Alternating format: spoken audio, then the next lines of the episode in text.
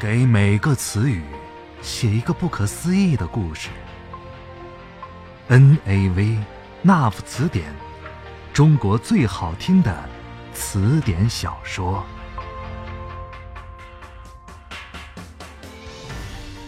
这里是那夫词典，欢迎收听，我是静波。今天带给您的原创故事名字叫做《天意》。如果您还想听到更多脑洞故事，可以通过微信公众号搜索添加 “NAV Nav 词典”。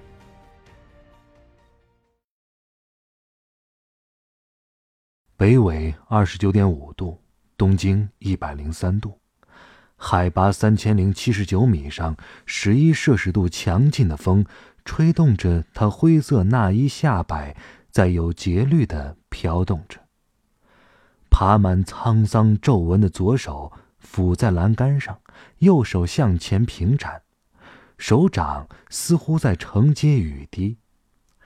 他那双仿佛可以看透古往今来的眼睛里面，倒映着波谲云诡的灰色天空。远处的山峦，仿佛都要被扑面而来的云浪吞噬掉。重峦叠嶂上的树木都随着风有节奏的浮动，像是一片翻滚着绿色浪花的大海。舍身崖边上长着许多顽强的野草，也被风吹得像被人弄乱了的头发。只有崖壁上长着一棵秀丽的松树，在那样危险的地方探出半个身子。就好像要伸出头看一看下面深涧的秘密。雾气渐渐的从深深的山谷中升起，像渐渐上涨的潮头，要淹没他脚下的岩石。整幅画面就像是被套上了单色的滤镜。灰色的天空，灰色的岩石，灰色的那衣。灰色的雨雾，却只有他右手腕上的那串菩提子佛珠是暗红色的，红的那么刺眼，像是灰色画面上的一滴血渍。他的嘴唇翕动着，似乎在自言自语，似乎又像是在和松树说话。龙行有雨。虎行带风，今天这场风雨送来了三位贵客呀。峨眉山接引殿附近的石板路上，走着一个身着黑色休闲装的男子，他撑着一把黑色的雨伞，背着一只黑色双肩包，他的打扮与白色的浓雾构成强烈的对比。但是他的步速很快，雨雾慢慢的合上了帷幕，渐渐掩藏了他的身形。峨眉山七里坡上金顶索道，浓雾被风操纵着，一会儿吞没了这个缆车，一会儿又把它吐了出来。远远望去，细细的缆索悬挂着的缆车。就像是五线谱上点缀着的音符，被山风吹动出跳动的乐音。一只缆车里，柳文文正在把她的小脸儿贴在玻璃上向外面望着。她的表情里明显都是兴奋和激动，一点点害怕的样子都没有。旁边的端木文渊一脸温柔的看着他说。第一次来峨眉山吗？对呀，对呀，文渊姐姐，你快看呐，两边都是白雾，什么都看不见呢。我们是不是要成仙了呀？说着，他嘻嘻的笑着。是啊，我们要去的峨眉山金顶就是神的国度。可惜这次你运气不好，下这么大的雨，恐怕明天早上是看不到日出了呢。哈，没关系呀，和姐姐一起出来旅游，我非常开心呢。实话说，小的时候家里管教的非常严格，而且都是古典式的教育方式。家里人都不会带我出来旅游呢。唉，果然你们家族的教育有利也有弊呀。把你培养成了一流的调香师的同时，却牺牲了你童年的快乐。哎呀！突然，柳文文吓得在缆车里后退了一步，搞得车厢轻微的晃动了一下，把同在缆车上的一对情侣和一个男人，包括文渊在内，都吓了一跳。喂，你也太活泼了吧！这样很危险的。文渊提高了嗓门说：“文渊姐姐。”他的表情像是看见了什么可怕的东西，指着文渊旁边的行李：“你的包包里，好像有什么东西在动呢。”话音未落，奥利奥从文渊的双肩包里努力的挣扎着探出头来，拉链卡得很紧，把那张毛茸茸的小脸儿挤成了三角的形状。几个人看到那只猫的糗样子，都忍俊不禁，只有文渊的表情，依旧像见了鬼一样。你怎么跟来了？我不是把你锁在家里面了吗？奥利奥终于从那个不可思议的孔里面钻了出来。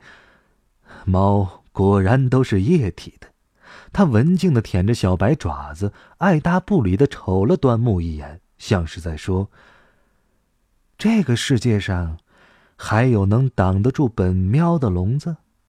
小乔喵了吗？”柳文文转惊为喜，一把上去把奥利奥抱在怀里，用脸使劲的蹭着他的小脸儿。本来把你扔在家里都于心不忍，这下好了，你跟来了，我们铁三角就聚齐了。端木文渊一脸黑线，在心里想：“谁们？三个，是铁三角啊。”他对奥利奥说：“这次上山吃的是素斋，可没有肉给你吃啊，你食宿自理吧。”在石阶两旁的白象注视之下。柳文文和文渊爬上九九八十一级台阶，终于来到了十方普贤菩萨像的脚下。二人抬起头，虔诚的仰望着那在雨雾里依然金光闪闪的佛像。端坐在大象之上的普贤菩萨手里托着如意，他眼帘下垂着，悲悯的看着芸芸众生。不断变换浓淡的雾气，烘托了神圣与庄严。二人的心中仿佛都收到了上天的感应。绕过佛像，来到正殿，门口站着一个身形瘦削的白胡子老僧。从他的神情来看，他见到二人似乎并不意外。在两人走到近前时，他施礼道：“哈，端木施主，老衲恭候多时了。”端木文渊随后还礼道：“虚云大师，好久不见，身体一向可好？”啊，托您的福啊，很好。这位是。我来介绍一下，这位是我的朋友柳文文。柳文文恭敬的施礼，文渊又说：“这位是释虚云大师。”他仔细的端详着柳文文，说道：“这位施主天赋异禀，是不可多得的风流人物。老衲观气。”你今日在此地，会有一段善缘的。然后会心的微笑了。虚云大师让徒弟带二人来到客人住的寮房安顿行李，因为恶劣的天气，金顶的游人寥寥，供游人下榻的客房也空无一人。虚云大师特意吩咐。虚云大师特意吩咐安排了一间清静的房间。一打开门，柳文文就闻到了松枝清香的味道。黑猫奥利奥顺势跳下来，不知道跑到哪里去了。他对文渊说：“奇怪的很，我闻到虚云大师身上有一种来自星空一无所有的味道。”文渊笑笑，他是得道高僧，参悟宇宙之道。从他的法号虚云，就可以见得你闻到的信息是完全正确的。啊，对了，现在大师要会见我，你自己在院子里转转，熟悉一下环境。这里面还蛮大的，不要迷路哟。哎呀，放心吧，文渊姐姐竟然小瞧我。我顺着风就能闻到这个房间松枝的味道，肯定丢不了的。说罢，柳文文发现窗下的基案上有一个竹签筒，她无意的摇了几下，突然就从里面蹦出来一支竹签来。他把竹签捡起来，翻到背面，看到上面刻着很小的两排字：“二五。”故人有约在深闺，拟向花间拱手斜。争奈浮云一明月，谁知到底是虚名？他不解其意，但是把竹签握在手中，走了出去。他穿过回廊，来到华藏寺正殿的后面。步入殿堂的那一刻，他有些惊呆了。正对面是金如来佛站像，他右手施与愿印，目光慈祥地凝视着所有的方向，当然也包括面前的柳文文。金色的穹顶下，无数尊佛像绘于四周的金色墙壁上，烛火和长明灯暖色调的光线反射。折射、散射都汇聚在如来佛微微弯曲的指尖上。柳文文仿佛笼罩在一层金色的雾气之中，神圣感一浪接一浪的漫过他的心头。他不由自主的虔诚的跪拜，和尚击磬的声音在大殿里回荡着。仿佛身心都被洗涤的干净空灵。他缓缓的抬起身来，突然鼻子捕捉到一丝熟悉却难以捉摸的味道。不可能啊！他在脑海里对自己说：“这里。”应该只有檀香和烛火的味道，怎么会？还没等他想清楚，一个黑衣男子就在他的左手边缓缓的弯下身来，跪拜佛像。这一次，他不仅仅是不相信自己的鼻子了，他是不相信自己的眼睛，就是他。那个让他魂牵梦绕的人，那个让他鼻子找了三年的人，那个带有捉摸不透体香的人，那个带有失而复得味道的人，现在活生生的就站在他的身边，距离不足五十公分。柳文文吃惊的表情显然已经进入了男人的余光范围。男人礼拜完毕之后，把头转向右侧，表情变成微笑，说：“啊，竟然是你啊！好巧啊！”柳文文有一秒钟的错乱，她使劲的搜寻着脑海里的记忆。明明前两次，他都只是远远的望着他，并没有跟他打过招呼啊，他怎么会说？竟然是你呢！他又一次使劲的摇摇头，脑海里仿佛有一块地方被水雾蒙住了一样，模糊不清。哎，你不认识我了吗？男人显然也很吃惊。在桂花园路，小面摊儿啊，你，哎，我。他好像也说不下去了，仿佛有些难以启齿的东西塞住了嘴。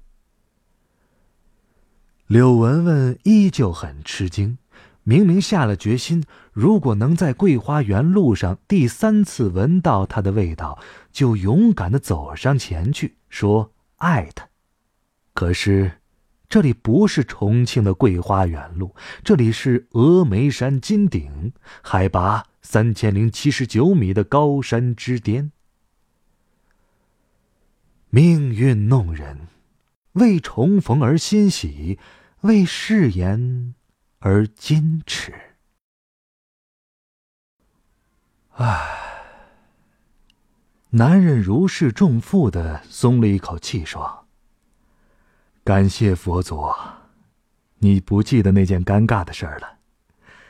当时。”你哭着跑开的时候，我真的是手足无措呀。那之后，我一直耿耿于怀，想跟你说声抱歉的机会都没有。这下可好了，这里遇见你，真有缘分呐。缘分？他竟然说，我们俩有缘分。柳文文在心里暗暗窃喜，脸上不自觉的飘上一抹绯红。很高兴再次见到你，他羞涩的说：“是啊，我也很高兴呢。你是来这里游玩吗？因为恶劣的天气，缆车好像已经停运了，你只能在这里过夜了。是的，我晚上就是要住在这里的。”我和文渊姐姐一起来的，她帮我安排行程。那太好了，今天晚上我也住在这里，真是太巧了。说着，拿云笑了起来。柳文文感觉那笑容驱散了阴霾的雨雾，仿佛和佛堂内的金色光线融为了一体，给人以温暖和安详。他们俩说着话，出门的时候，看见铅灰色的天空下，在西方的地平线附近，有一条玫红色的光带，就像是给天空镶嵌的蕾丝边。拿云对文文说：“朝霞不出门，晚霞行千里。也许运气好，明天早上。”可以看见日出呢。晚饭时分，当柳文文和拿云一起出现在斋堂的时候，文渊陪同虚云大师也走了出来。看见拿云的那一刻，端木文渊有一点失神。他在柳文文的记忆里见过他，怎么会这么巧，让他们俩在这儿遇见呢？他这样想着，表情掩饰的很好。在斋堂里吃饭是不能说话的，所以男左女右，众人默默落座。管事大和尚宣布清规完毕，开始上菜的时候，奥里奥突然悄无声息的蹲在了门口，冷眼看着人类的行为艺术。这大概是最纯粹的吃饭了。摆脱了手机的打扰，脱离了聊天的牵绊，卸下了思维的桎梏，来品味食物之美和世间真味。第一道菜上来，文文和端木都有点吃惊。一个黑色瓷盘里盛着一朵在水中微微颤动的莲花，莲蓬里面装着几颗洁白的莲子。与薄如蝉翼的白色花瓣相得益彰。他们举箸夹着莲子放入口中，莲子特有的软糯夹杂着一丝苦涩，在鲜美异常的山珍味道里，就像在舌尖猛然绽放的莲花，让人惊艳。文渊看着柳文文，他一直盯着拿云的脸在看，他似乎闻到了不可思议的味道，也就是传说中的被白莲花扰动的蓝色矢车菊。拿云知道，这是大师为他亲手做的料理。他闭上眼睛，细细咀嚼着来自虚云大师的开悟。酸甜苦辣咸，人生百味，都在这一颗小小的莲子之中。痛苦的分娩，咸涩的泪水，心酸的成长，甜蜜的爱情，都在方寸舌尖。第二道菜也非常简洁，白色的平盘上。摆放着三只棕色的香菇，下面垫着一片巨大的绿色竹叶，边上点缀着一颗鹅黄色的银杏果，盘边摆着一只粉色的金顶杜鹃。随后的菜品，个个都是制作精美且味道精彩，食材包罗万象，有腐竹、冬笋、松茸、水果。豆干、蜂蜜、雪魔芋、玉兰片等等，有些调味奇妙到你根本吃不出那是什么蔬菜。每道菜的分量都很小，是希望每个人珍惜一米一书的意思。饭后茶是峨眉山的竹叶青。拿云看着茶杯里根根直立的嫩绿茶尖儿在淡绿色的茶汤里浮动，有一种心满意足的表情。柳文文和端木文渊简直大开眼界，从来没有享受过这么精美的素斋。众人饮茶毕，陆续离开斋堂。一个和尚过来传话说。虚云大师请拿云过去叙谈，拿云只好暂时和两位女士点头告辞。禅房里，拿云盘腿坐在虚云大师对面，大师给拿云备的茶是碧潭飘雪，洁白的茉莉花在茶碗中静静绽放。虚云大师的脸藏在了这茶汤散发出的幽香的蒸汽里。他示意拿云去摇那只铅筒，说：“只当游戏罢了。”拿云双手上下摇晃着铅筒，里面的竹签跳跃着。渐渐的，一支竹签冒了出来，啪的一声落在鸡案之上。那云拾起一看，三满园桃李正开时，浅白深红总相宜。何以东风苦相度？晓来折去最高枝。他的表情有些诧异。大师说道。今天你所询问的一切，都在这句话里了，大师。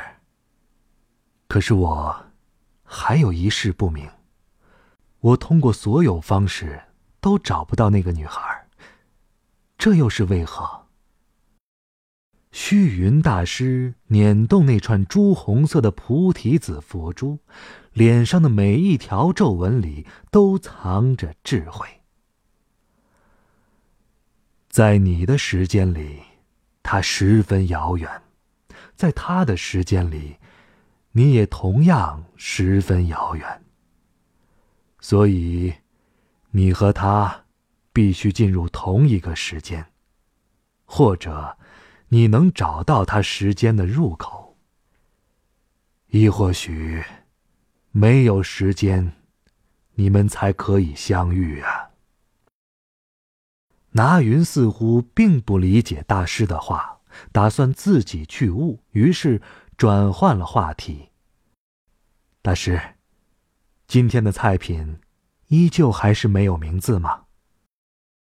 菜品只是虚浮，世间万物本无名。我亲手做料理也是一种修行。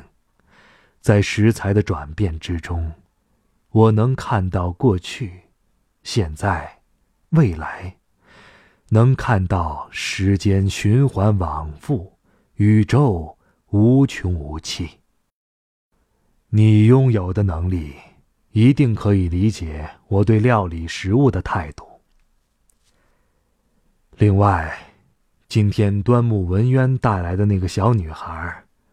也是一个不可多得的奇才，你们应该好好的交流一下。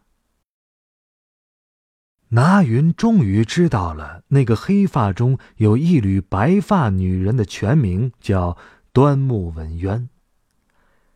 大师又说道：“不管怎样，你们已经相遇，两组涟漪开始融合，彼此交错。”改变了对方生命的轨迹呀！从斋堂回来，文渊心里久久不能平静。他发现柳文文也和他一样，似乎有千言万语要和对方说。于是，文渊对柳文文说：“我们出去走走吧。”黑夜如漆，白雾如薄。他俩在路上默默地走了很久，咫尺距离就是舍身崖。强劲的山风好像要把雨雾吸入他深不见底的黑洞之中。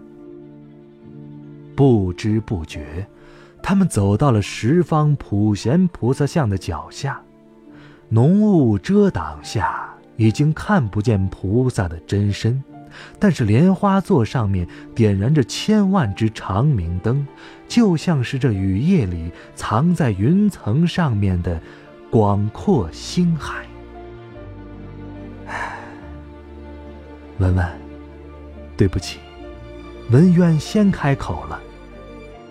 他继续说：“我擅自修改了你的记忆。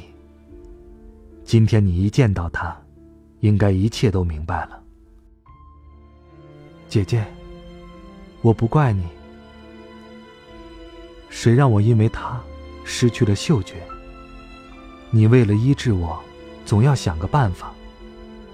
今天在如来佛祖面前遇见他，我仿佛放下了贪嗔痴的那份执念，我的誓言也破除了。也许从朋友开始相处。才是成年人的规则，对吧？端木文渊宠溺的摸着他的头发说：“啊，走吧，回去吧，太冷了。回去看看虚云大师，给我们准备了什么热茶。”柳文文笑笑，挽着文渊消失在雨雾之中。以身为灯台，以心为灯柱，照破一切无名痴暗。远处不知传来了谁的吟诵。堤岸上摆着两杯热气氤氲的峨眉雪芽。凌晨的金顶，寒风凛冽。舍身崖边的那棵一千两百岁的老松树，依旧挺拔秀丽。他看见有三个人裹着厚厚的羽绒服，在风中瑟瑟发抖；还有一只踏雪品种的猫蹲在栏杆上，眯着眼睛，胡子被山风吹动。昨夜的雨雾已经消散，东方微微的泛起了鱼肚白，脚下的青蓝色云海开始躁动了。地平线附近出现了橘红色的一条线，缓慢地扩大成一个红色的弧线，变成了红色的半圆，变成了橘黄色的大半圆，最后天地之间分娩出了一个金光四射的球体，冉冉上升。它拖拽着远处的云海翻动。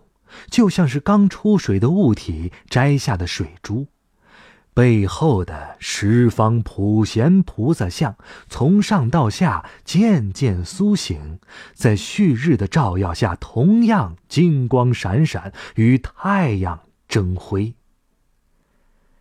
峨眉山金顶所有的建筑物都被染上了暖色调的油彩，变得生动起来。举目眺望千万里，成都平原、岷江皆在脚下。拿云对柳文文和端木文渊说：“太阳光需要传播八分钟才能被视网膜接收。蟹状星云诞生后，光走了六千五百年才被古人观测到。”所以，我们仰望星空，看到永远是宇宙的过去。每每看到这样壮丽的自然景观，我都会感叹自身的渺小。我们只是宇宙的尘埃呀。尘埃也有喜怒哀乐。柳文文轻快地说：“正是因为宇宙有了我们这一群尘埃。”我们才去思考什么是宇宙。我们是有思想的尘埃，虽然渺小，却并不平凡。文渊赞同的点点头。大脑虽小，却可以去丈量无穷宇宙。一千两百岁的老松树，听着众人的感叹。突然，他看见那踏雪黑猫从舍身崖上纵身跳了下去。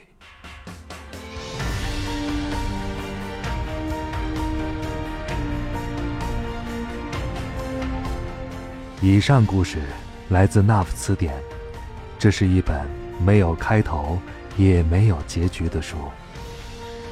我是静波，咱们。下期再会。